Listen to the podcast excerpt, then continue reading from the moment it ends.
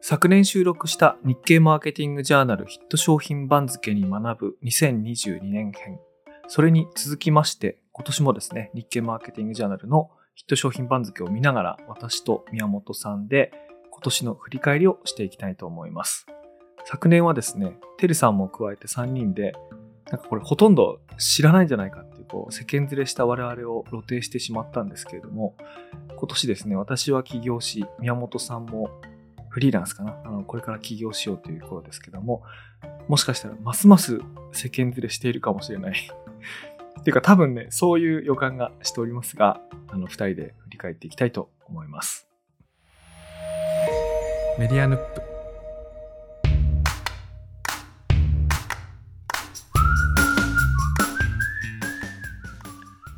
こんばんは、佐々木優です。こんばんは、宮本です。宮本さん、インフルエンザではい。大変だったみたいじゃないですか。いや、そうなんですよ。ありがとうございました。いろいろ。大変でした、すごい。インフルエンザ。家族全員だもんね。そうなんですよ。息子がなって、妻がなって、僕がなってっていう感じだったので、大変でしたね。まあでも、看病する人がいるような順番で、そうなんですね。だったから最後に、まそうです。そうなんですよ。最後でも子供が一番元気になったタイミングで2人とも、あほじゃとあんどダメだもう寝て、そうなんです。寝込んでる状態が一番しんどかったですね。 あれ、すごい大変でしたね。あれお子さんまだ1歳になってないなったあちょう1歳になりました2歳にもうちょっとになりなるくらい1歳9ヶ月とかあなんですけどそうですね今9ヶ月かはいそうなんです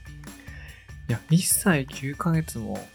あっという間だね。なんか。そうですね結構すぐですねこう振り返ってみると確かに俺1歳9ヶ月っていう年を聞いて思ったけど、もしかしてメディアループと同じ年じゃないああそうかもしれないですね確かにあれということは、2月はい ?2 月ですか、えっとさあ3月ですね2022年の3月かあ、そうか。メディアループが 1, 1月からだから。そうですよねちょっと先輩っていう かミレヌプの方が早かったですねそうか、そういうタイミングか。はいでしたねそうですねいやしかし宮本さんがお子さん授かって間もなく2年っていうことははいはい私授かったの34歳ぐらいの時なんでうんそれからすると宮本さん28歳の時にそうですね。第一子を授かって、はい。あのここ6年ぐらい差があるわけですけどまあ、はいはい。差があろうとも、まあ、大体同じだと思うんですけど、うんおお子さん生まれると結構生活っていうかみ身の回りのものそう考え方変わりますよね。変わりますね。しかも僕の場合、生まれてすぐとかはあの妻の実家の方、妻の実家京都なので、うんあの子供と妻はその京都で半年ぐらいは過ごしてたので、多分僕実質1歳 1, 年と2ヶ月とかぐらいなんですけど、一緒に過ごしてるのはうんもう全然違いますねやっぱガラッと変わりますよね。なんかもう解決できてない問題がありすぎてみんなどうし てるどうしてるどうしてるんだろうっていうかもうこのまま過ごしていくのかなとか、え例えば何ですか解決できてない例えばですけどなんか今まで僕たちってあのその夫婦で例えば過ごしてた時間とかも結構それぞれがやりたいこと自由にこうはあ仕事もそうだし、ん趣味の時間もそうだし、まあ、もちろん2人で過ごす時間もあるんだけど、まあ、それぞれがやりたいことをこううんまあ、それぞれが優先し合ってたので、まあ、たまに集合するぐらいのこうんう夫婦関係だったんですけどでもそこでこう子供が一人あの生まれた時に、あの必ずどちらかがこう一緒にいないといけないとかそうだね。こうそういうと時ってこうあんまりこう自分のやりたいことを優先できなかったりもするのでうんでもそれをこうあんまりこうなんていうんですかね真剣に相談もしないままうんあの今日はいないとか明日はいないとか、なんかそういうことをこうやってるとこうどっちかがなんかこう気づかない間になんかあれなんで僕だけとかなんで私だけみたいな多分こうお互い言わないんだけどはいはいはみい。たいなのがこう積もり積もっていってなんかうちょっとこうお互いなんかこうあんまり楽しくないなあみたいなのもあったりするんですよねなんかもちろん子なるほ供どとねいる時間も楽しいんですけどなんうんか自分のやりたかったこともできなくなってくるなあみたいなのもあったりもしてん、うんなんかこれどうしてるんだろうなとかいや、それはね、まずあの話し合ってくださいってことだと思うんですけど もそうですよねコミュニケーション取ってくださいっていうね。あのうちの場合はあの、妻がそういう不満っていうかね、あのこれちょっとおかしいと思うっていうのははっきり、はいはい。ためずに即座に言うタイプなんで、うん。うん、問題があった時には即座にそれが起こるんですけども、はいはい。多分ね、性格的には似てて、個人の時間がとっても大事なうん。なんか家族の営み方をしてましてはいはい。今どうなってるかというと今マンションに住んでるんですけどおのおの1室ずつありますもんねすでにああ、そっか。ちゃんとじゃあ、空もうプライベートな空間というか、部屋がある。でご飯の時に集まって食べて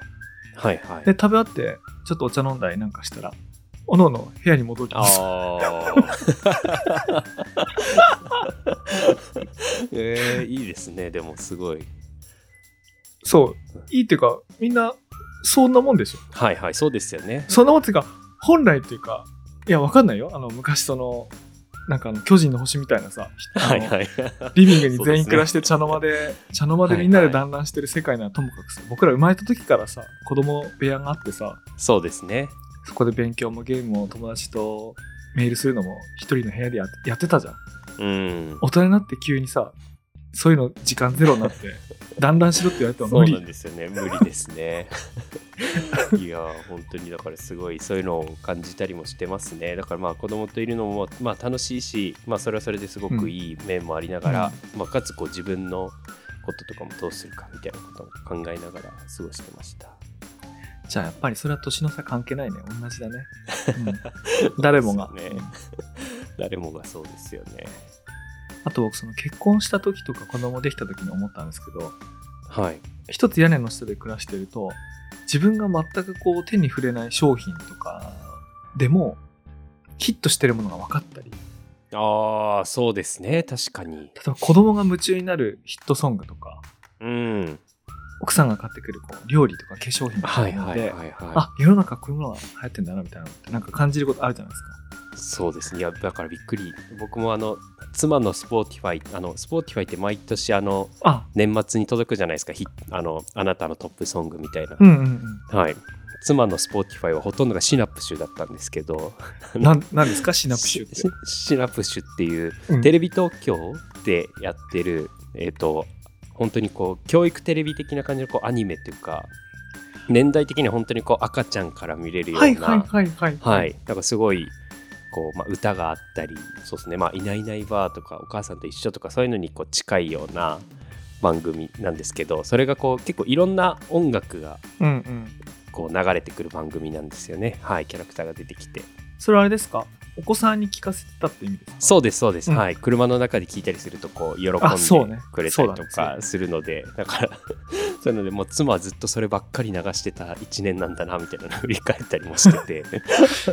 そうだね、僕は初耳でしたけど、はい私も子供が小さい時にはこういう、テレビ東京じゃなかったけど、E テレのなんかのやつを、うんね、よく一緒に見はいたはいりとかね、ありましたけどね。そうですよね。だからやっぱ、ふとし、なんか意図しないものが、やっぱそういうのに入ってきたりしますよね。しますよね。はというわけでなんですけど、今回はですね、えっ、と、2023年ヒット商品番付、これは日経マーケティングジャーナルが出してるやつい。うで、ん。他がね、出してるやつもあるんですけども、昨年日経 MJ のやつを使ったんで、今年もそれを使ってですね、はいはい。去年も楽しかったですね。いや、勉強になりました。そうですよね。ほとんど、ここで初めて知るみたいなのほとんどでしたね。 俺なんだっけ一番びっくりしたの北九州新幹線だったかなあ間違えたもう間違えてるからもうダメなんだよこれ全 然覚えそられのてないけど。西九州新幹 線ねそあ、西九州新幹そ線。うだ確かに。今聞いてもわかんないもんな。う、うん、北九そうですよね州と間違えるぐらいだからねその そうですよね。西九州新幹線に年末時点で驚いてるって いうかなり世間ずれした様を露呈してしまったんですけれどもはい。まあ露呈とは言いつつもねその知らないことをその時知れたっていううん。ことなんでこれはいいそうなですね。ちゃんと巻き返しておこうといううん年末に。年末に巻き返そうということで今年もね やろうと思います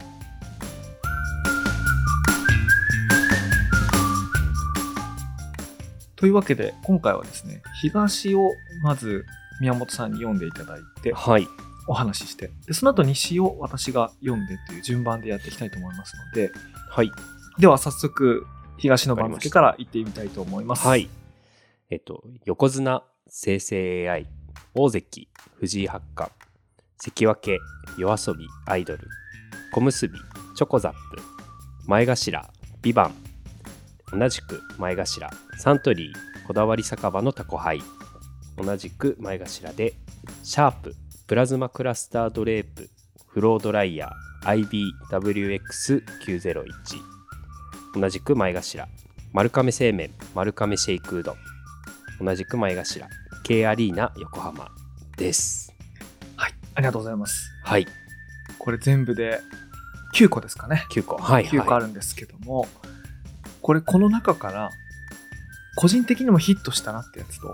はいはいこれ初耳すぎるっていうのをそれぞれ聞いてみたいと思うんですけどもはいはい宮本さんどうでしたいやでもやっぱり横綱の生成 AI ってなんかやっぱり2023年な感じがすごいしますね横綱感ありますよね横綱感ありますねちょうど日本からすると東のアメリカの方にオープン AI 社があると思うんですけど も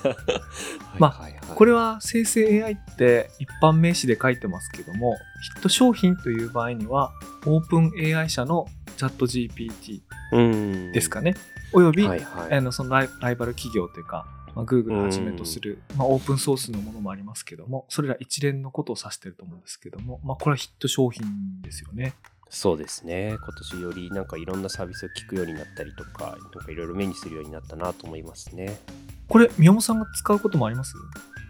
いや僕もあんまり本当に試しでチャット GPT 使ったことありましたけどうん、ちゃんと僕まだそんなに使ってないですね僕はですね部分的にめちゃくちゃ使っててへえどういう時に使いますか最近やって大爆笑したのがはい大爆笑っていうか個人的に人に見せまくったのがはいはい柳田邦夫が35歳の時の写真をそれはゲーム・オブ・ザ・ロータスの企画として使わなきゃいけないとこがあってうんで元のサイズがねちっちゃいんですよでちっちゃいのもあるし、はいはいまあ、昔の写真だからあんまり綺麗じゃないっていうのもあってうんそれをこう大きくするああはいはいはいであとはアンクロップって言ってあの縦長の写真だったんだけどうん16対9とかの横長で使いたかったんではいはいない背景を描かなきゃいけなかったんでうんクロップするんじゃなくてアンクロップあの拡大してないところを描くってやって、へえでさらにそれはこうフィクションっていうことを前提にしていたいものだったんではいはい着色するあの自動着色するっていうふうにしてやったら、いへなんか柳田邦夫が超イケメンの若者になってえへえでそれがパパパパってこう全部生成 AI の画像系のね生成 AI のはいはいやつでできたんで、うん具体的に言うとねえっ、とフォトショップのはいはいまあ Adobe Firefly はいでそのアンクロップで拡大して着色はフォタ FOTOR っていう、まあ、たくさんいろんなサービスあるんで何使っても一緒だと思うんですけど、はいはういん、それを組み合わせて使う特に画像周りはへー楽っていうかあの専門家じゃなはいははは人にとってはとても楽ですね、えー、すごいそっか、いいっすね確かに全然やっぱ今までとだからそういう風にやってると制作とか仕事とか変わってきますよね本当に今までできなかったことはできたり、なんかもっとスムーズにできたりしますもんねそうそのインパクトがやっぱり横綱感横綱感ありますねありますね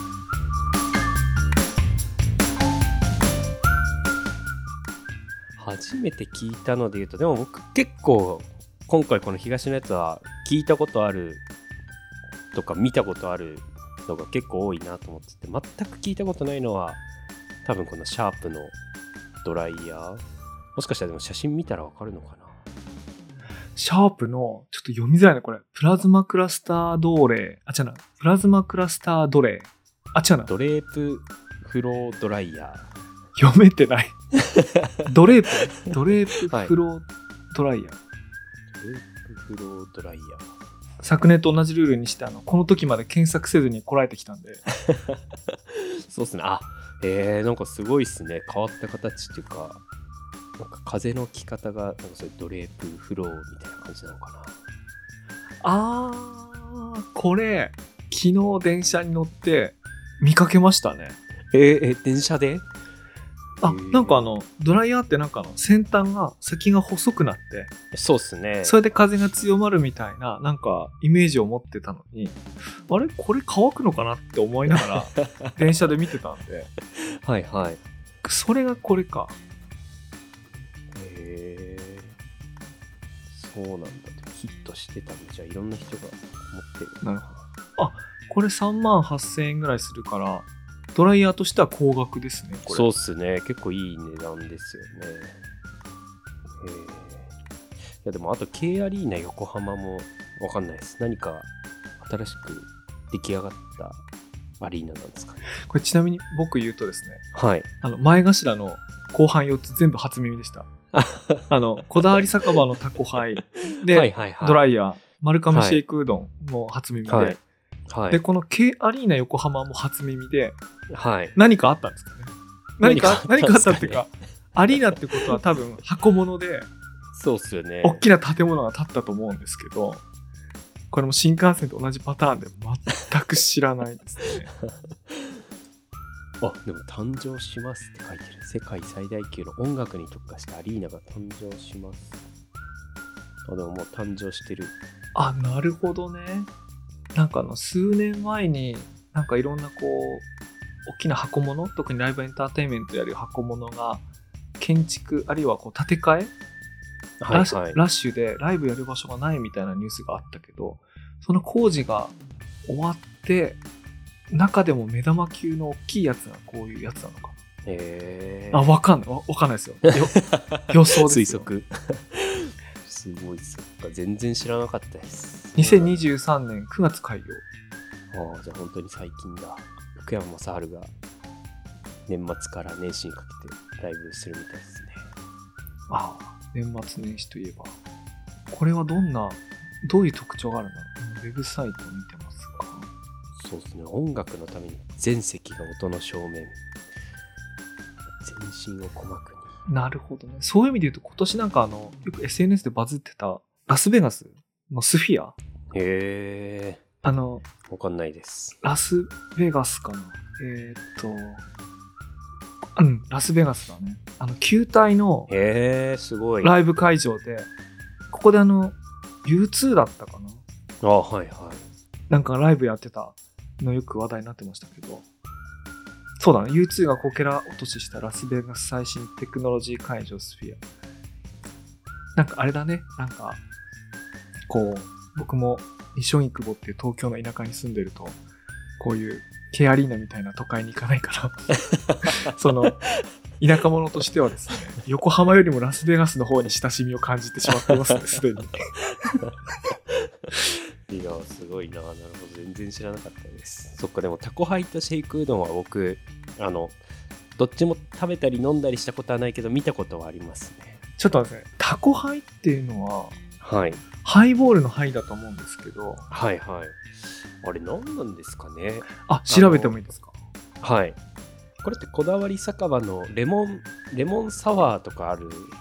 シリーズのうん。やつ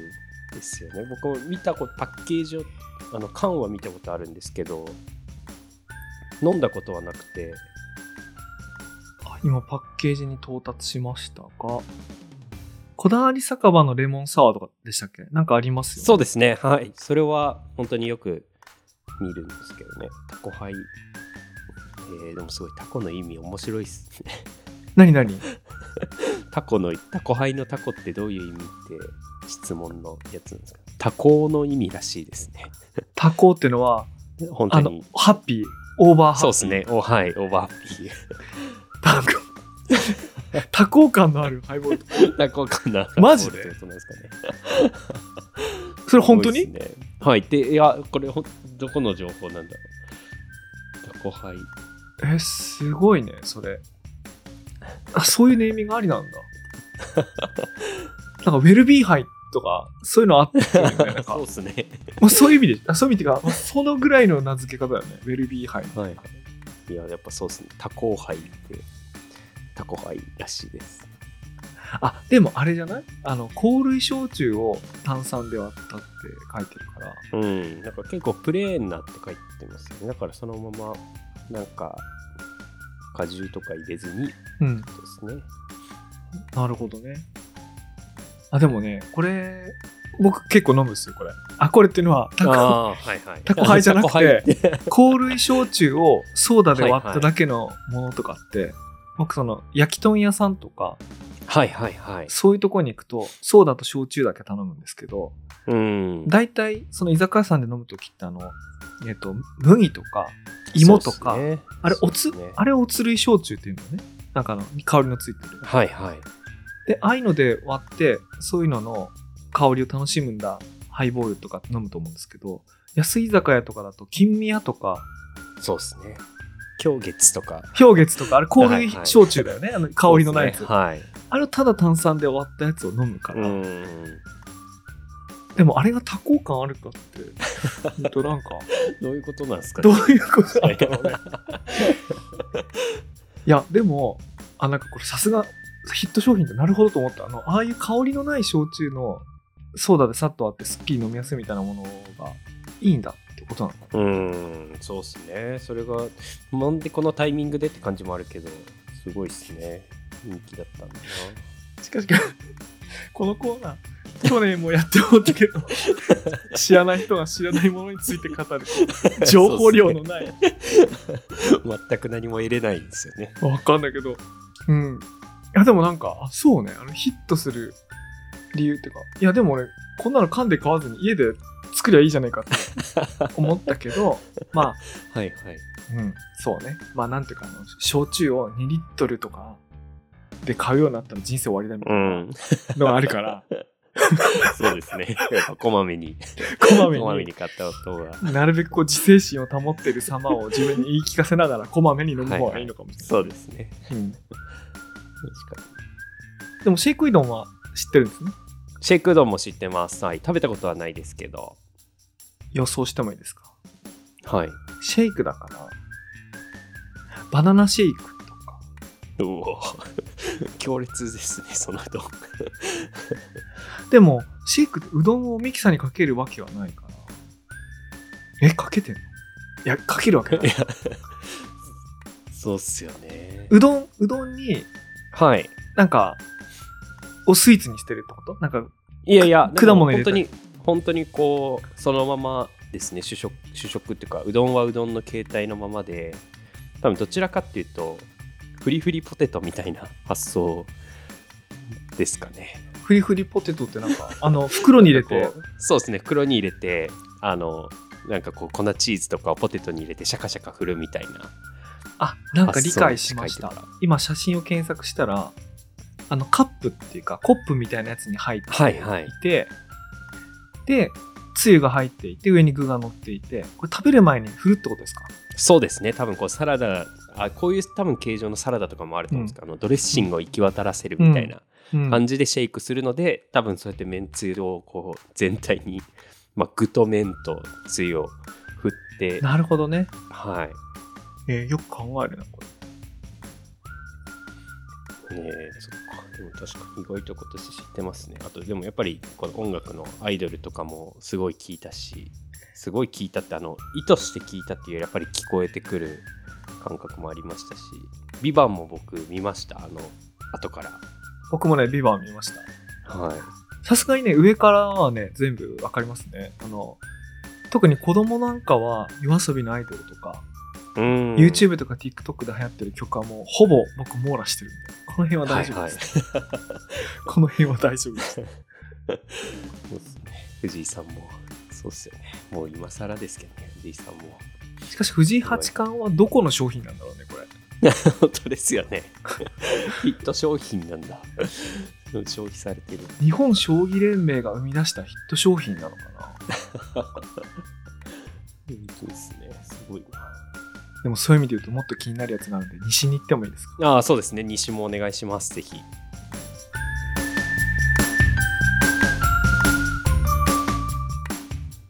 じゃあ、2023年ヒット商品番付、西です。横綱、大谷翔平 &WBC。大関、あれのあれ。関脇、ゼルダの伝説、Tears of the Kingdom。小結、日本バスケ旋風。前頭、円安立地訪日客。と前頭アサヒビールアサヒスーパードライドライクリスタル同じく前頭パナソニックラムダッシュパームイン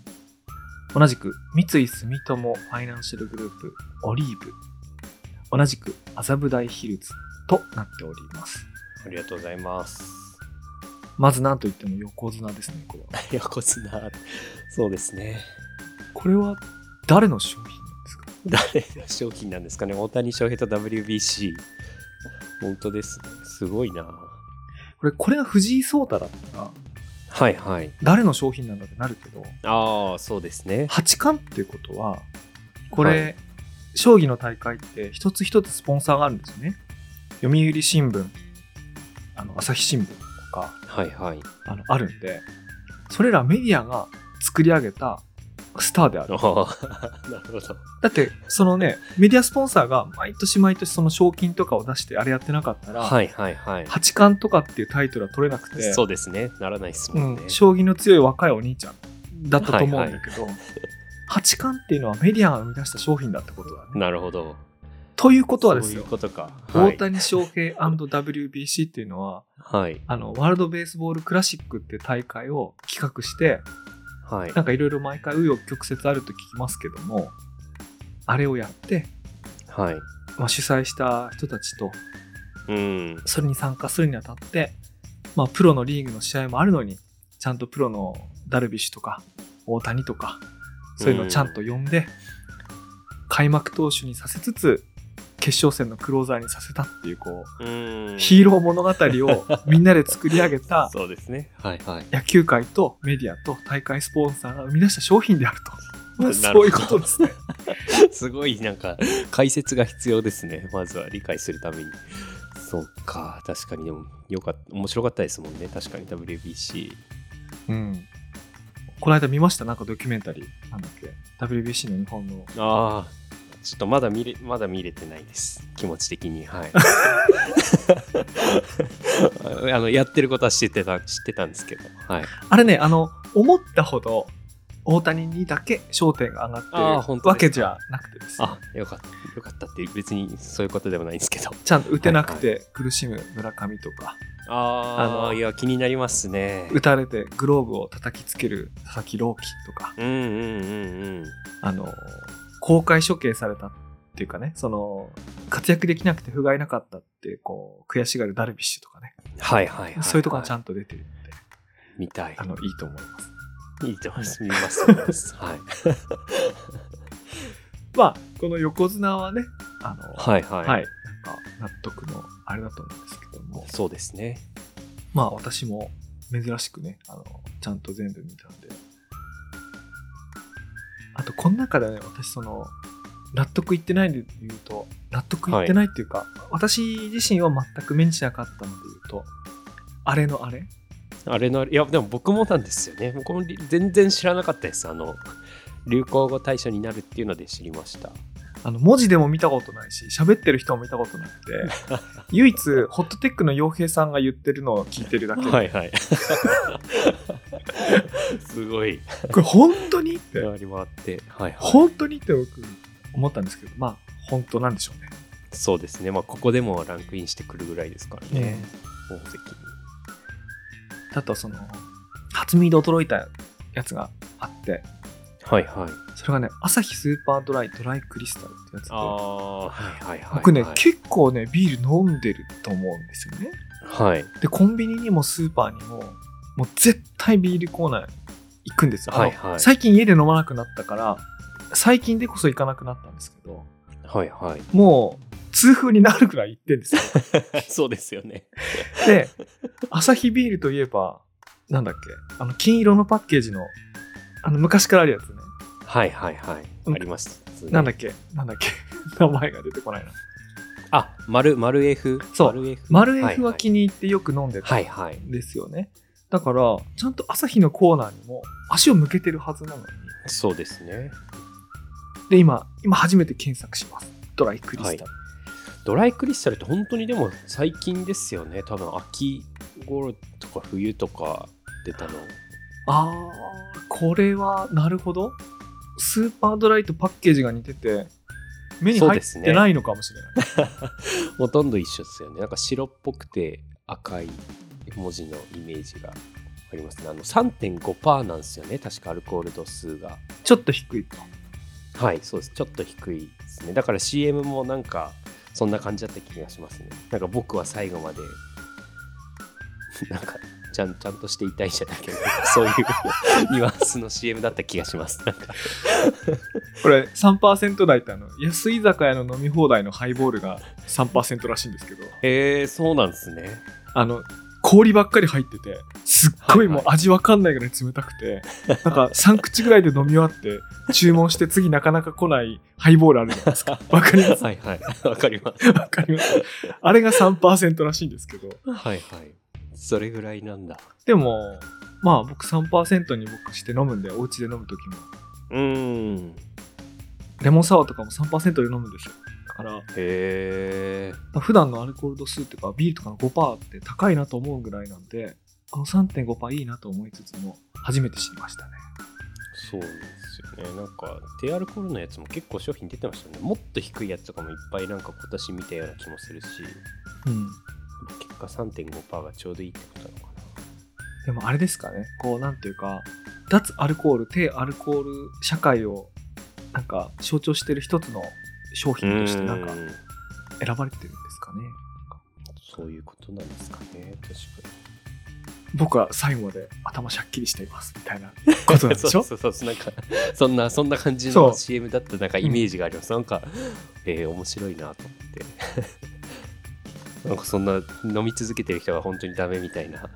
普通の5%を飲み続けてると確かにね昔ビールの CM ってもっとテンション高かったけどねそうっすよね、確かなんかに。そうっすよね、確かに。そうじゃないんだねそうっすね。なんか、こう、そういうイメージ、なんか、そうっすよね、シンプルな、ミニマリスト感のある感じがしましたね、確かに。仕事もすんのかなみたいな、これから飲んだ後にも。なるほど ねなんかそういう印象を受けましたね、CM から、僕は。なるほどね、はいあ面白いですねなんか、はい普通仕事あって飲むもんだと思ったけど、うん。もう一回まだ仕事あんだろうなみたいなあるのかなとか、そうですね、そういうの思いましたね。ああやっぱヒット商品ってなんか世の中映すんです ね面白いですねはい。いやどうですか宮野さんはこの初耳そうですね。あ、僕、でも、 円安立地訪日客は、なんか、言葉としてそもそも初耳ですけど、なんか想像はできますね。なんかそうだったんだろうなっていう。はい。そうですねそうです、これが商品なのかっていうのはありつつそうでもすよね。僕もあの多少東京にいると感じるところではありますねうんすごい確かに。よく聞きます。なんか展示とかでも結構、ボンボンボンボン外国人の方が作品を買ってってみたいな、聞きますね。もう新宿のちょっと古いところ例えばゴールデン街とかはいはい。思い出横丁みたいななんかんちょっと古っぽいところなんかはもうほんと外国人ばっかりですねへえ。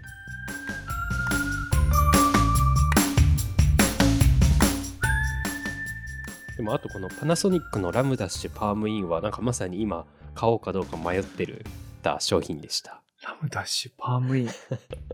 まあラムダッシュひげ剃りパームインあひげ剃りです、うんはい。めっちゃちっちゃいんですよ ね。あ俺これ電車で見たわ家電は電車で見るものなんですね。俺さすっごい気になってんだけどさ、はいはい。これあの白いやつあるじゃんはいはい。あのはい白いっていうかあのひげ剃りまるでこう卵のような形のひげ剃りそなうんだでよすね。はいはい。あのさ卵の白い部分さ汚れてないあれそうなんか言われてなんかこう石っぽい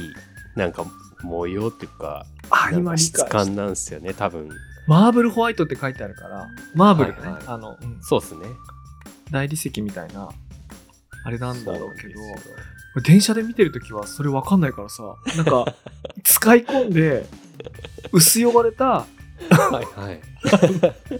いひげ剃りでもそれぐらい外に持ってってったり持ってったりはいはい車のとこに置いてったりみたいなああいやいいなんかこれすごい気になってましたなんかやっぱり持ち歩く時にもすごいひげ剃りってかさばるし重たいしとかうんうんでもこの部分でいいんだったら今まで持ち手で使ってた部分は何だったんだろうって感じもしますしねいやなんかでもさこれ今見てびっくりしたわこれ4万いくらってさ、高いじゃんいや結構高いです、はいひげ剃りなんてさ3 4千円で買えんじゃんそうですね確かにでもこのちっちゃくするでかつこの広告費が多分に織り込まれてこの価格になってるけれども、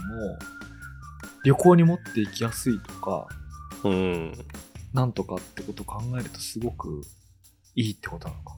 いいと思いますねどうなんだろう僕もでも結構もう今使ってるやつ多分長年もう使っちゃってるから56年ぐらいとかうん使ってるんでなんか新しいのいいなと思いつつなんかこれすごい確ちかっにちね、ゃくていいあのひげ剃りってさどうやったっておしゃれにならないと思っていた家電が そうですねもう大体絶対使い終わったら引き出しに戻すじゃんあまりにも そうですねはい見えないところに置きますねね絶対かっこよく なんない、はでもこれならいいかもい、いやそうなんですそうなんですよね可愛らしいし、えーなるほどねこういうかっこよくない家電のラストフロンティアを最後価格10倍にしてかっこよくリブランドするっていうの はあるんだなそうですねすごい気になってましたこれそうか僕ひげ伸ばしてるからなんかあんまり旅行先でもなんかひげ剃りちっちゃな1本あったらはいはいはい、ほっぺさっと剃るぐらいで終えちゃうから、なんてことなかったんだけど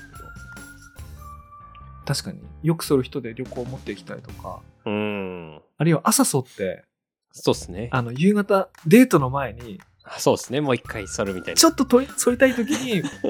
これをポケットっていうかカバンの中にこれならいいかもしれないけうどんはいいいっすね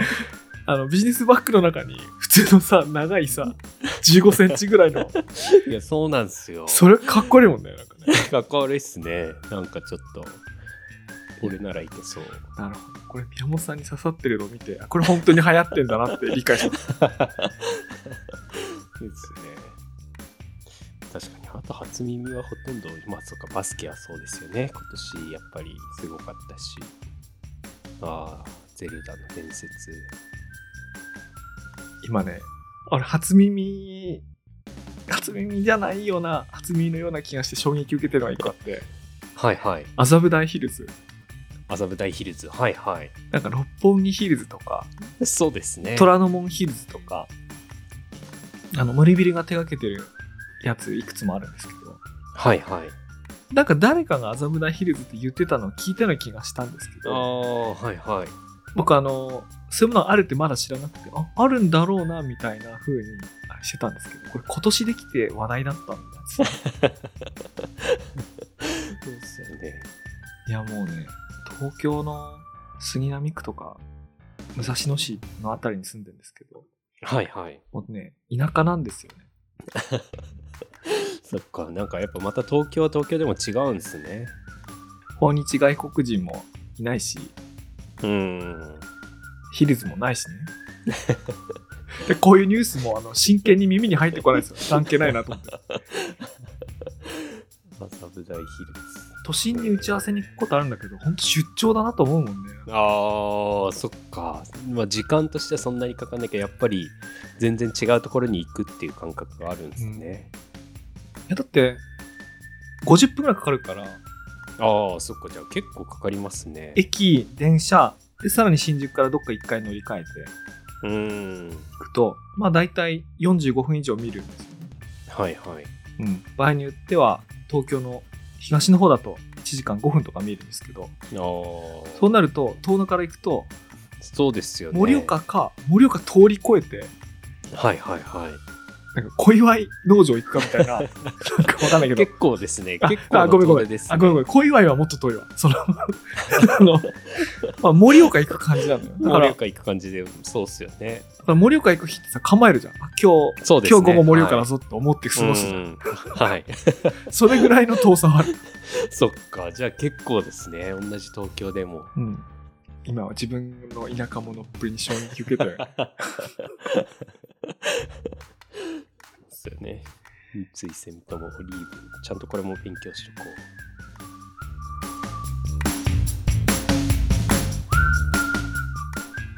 じゃあちょっと最後振り返りとしてはい。ここに載ってないけど、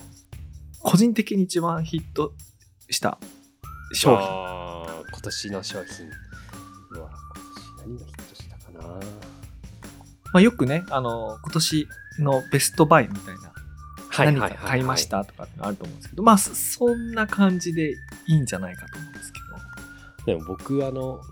今年ソニーのヘッドホン、ワイヤレスのヘッドホンを買ったんですよね。うんうん金版 WH1000XM5。うん。なんか、今まであの、AirPods? あの、うんうん。プロで、はい、今まではイヤホンで聞いてたんですけどイヤホンなんかヘッドホンを買ってすごい良かったなと思うのは、まあ、音楽聴く時にやっぱりこう包まれてる方うんうがんすごい音質もいい気がするっていうのと単純に一番充電が多分20時間ぐらい持つんですよね1回の充電でかいからね、容量がね。はいそうなんですで僕すごい充電苦手というかよく携帯は本当基本20%ぐらいで過ごしてるんですけどなんかこう 外出する時に限ってパソコンも携帯も電池ないみたいなのがよくあるんですけどもうそれがなくなったっていうのはなんかすごいストレスが一気になくなって。なんか充電がめっちゃ持つってすごいいいんだなって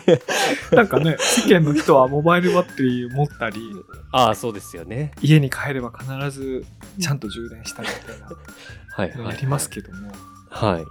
まあ、宮本さんにとってはそのストレスから解放されるのがそうなんすでごす。いストレスからすごい解放されて、なんかすごい良かったですね、ヘッドホン。昔はガラケーとかも12週間充電しなくてもよかったからすごいそうですよね。良かったなあの時代はなんでこんなに iPhone って充電するんだろうって思いますね。いや俺も思うねすごい思う充電嫌いだもん俺も充電嫌いですよね。僕すごい嫌いです。例えば僕あの一泊の出張でも下手したら充電器持ってかなくてああのね、充電が嫌いのみならず充電器も嫌いで、であ、はいはい。携帯切れたら切れたらいいやと思って生生きることにしてて、とで携帯の充電切れそうだったらもう使わないでよはいはい。置いといてなんかあのフライトモードにして、はいはい、はい。まあ置いといたりするぐらいそれぐらいなんか充電が嫌いはい、 もうどんどん携帯を、スマホを持ってる意味がなくなるぐらい。うんなくなるぐらい嫌い、でもそうですね、僕も大体そうですね、だから外出してる時とかも、うん、やっぱお店に、だから居酒屋さんとかに行って、むしろ居酒屋さんに充電しといてくださいって、携帯渡して携帯してないみたいなことが結構あったりもするから、 そうっすよねだから僕しょっちゅう他の人にもらいもらいバッテリーしてこじきをしてますよね自分でモバイルバッテリー持ち歩くの嫌ですよね。なんかあれで重いの嫌だなって思います。うんいつもねでも階段の甲斐さんとかがね持ってきてくれるから本当にこう頼りっぱなしすごいなる浮かびますね、その光 景が。想像できる。僕は何だろうな今年のことだったか忘れましたけど Zoom の H6 はなんかもう使い倒しましたねああ、やっぱりいいですよね、16。でちなみにね Zoom の H6 はいはもしょっちゅう電池切らしてて、 あのさ大あれ電池単三4本でそうですね。できるのはいいあれなんですけどはいはい。前もって変えるとまだ使える電池4本余ることになるそうですよね。いや、そうなんですよ。一方収録途中に電池切れたらうん。いや大事な瞬間取り逃すかもしれないと思うじゃなそういでですかすね。はい。そうすると新品電池を常に4本余分に持っておかなきゃいけない、うん。僕それ嫌なんですよ はいはだからいつも本番中に「あ切れましたね」っつって今年何度も切れたけ どあのね懲りないっていうか、い。はいはい。うん、じゃあじゃあ買いに行きますか電池っつって ちょっと向いてないな俺こういう機械 がそうですね。全然家電系、ちょっとあれですね。電化製品ダメちょでっとす。ダメダメだけど、でも確かに生活を変えましたね。あ の、これはね。 16いいですよね。確かまあちょっと、そんな感じで、ちょっと、これやっぱり俺好きだな。あの、ひやっぱりこう、流行語大賞よりも、ヒット商品番付、しかも自分たちが知らないものの中に、に。うん。例えば低アルコール、減アルコールがはいはい、そうですね。あれされてるとか、あのタコハイみたいなハイボールの中でもうんどんどんと個性を消してったやつが好まれてるそうですね、むしろ。なんかなんていうんだろうそういうのを感じますねそうですよね。なんか本当に年を移してる感じがして、いいですよね。まあちょっとそんな感じではい。はい お時間になりましたんではい、ありがとうございます。じゃあちょっと最後に感想を伺ってもよろしいでしょうかはい。わかりました。そうっすよね。これなんか確かにヒット商品ってそもそも商品なのかみたいなところもあったけど、まあその佐々木さんの解説をもとにすると、確かにめちゃくちゃスポンサードとかがあって、結果売れた、うん名前がどんどん売れてったんだろうな、みたいな。するとそうですよね。大谷翔平とか藤井さんとか、うんそうなんだろうなって感じがしましたね。ね、僕も言ってて気づきましたね。あの、大谷翔平も藤井聡太も、ある種の、なんかマーケットとセットになってる商品だなはいはいはい。すごいっすよね。でもあくまで仮説仮説とか僕今たどり着 いた予想だからそうねどういうそうですよねどういうことで上がってんのかあれですけどいや、でもそう思うとさ、あの、大谷翔平って名前が1個だから、はいはい分かりづらいけど、あの、鈴木一郎が、一郎をプロデュースしたっていうことがあるわけじゃん。そうですねはいだからは、い大谷翔平が、翔平大谷をププロデュースしてると思ったら、あれ、はいはい翔平大谷っていそうっかなるほ商品なんだよね、多分。はいはいはい確かにないっぱい売れたんだろうなだから商品としてさ決め台詞考えて普段考えてる風があるじゃんはいはいこのカメラそうですね思うでしょだから同級生としてさ、はあいこれちゃんと何のセリフがカメラ的に受けるか考えて言ってるなって思思ったりするわけじゃん、はいはいはいそうですねうんはいまあそれはいいプでロすデュースさ れてるはいやいやはいよかったかな今年も学びが深かったですそうですね。いっぱい学びました。ははいありがとうございますい、ありがとうございます。はい。というわけで、というわけでメディアルップではですね、えっ、と、ディスコードサーバーでいろいろこんな話の続きをしたり、あと1年振り返る感じでですね、メディアルップ手拭いっていうのを作りました。これはあのメディアルップストアというところで、あの、買えます。ので、ぜひね、ご関心ある方は調べてみていただければと思います。お願いします。はい。年の瀬も押し迫ってまいりましたが、あと何回か更新したいと思いますので、はい、引き続きよろしくお願いいたします。お願いします。それではまた次回お会いしましょう。おやすみなさい。おやすみなさい。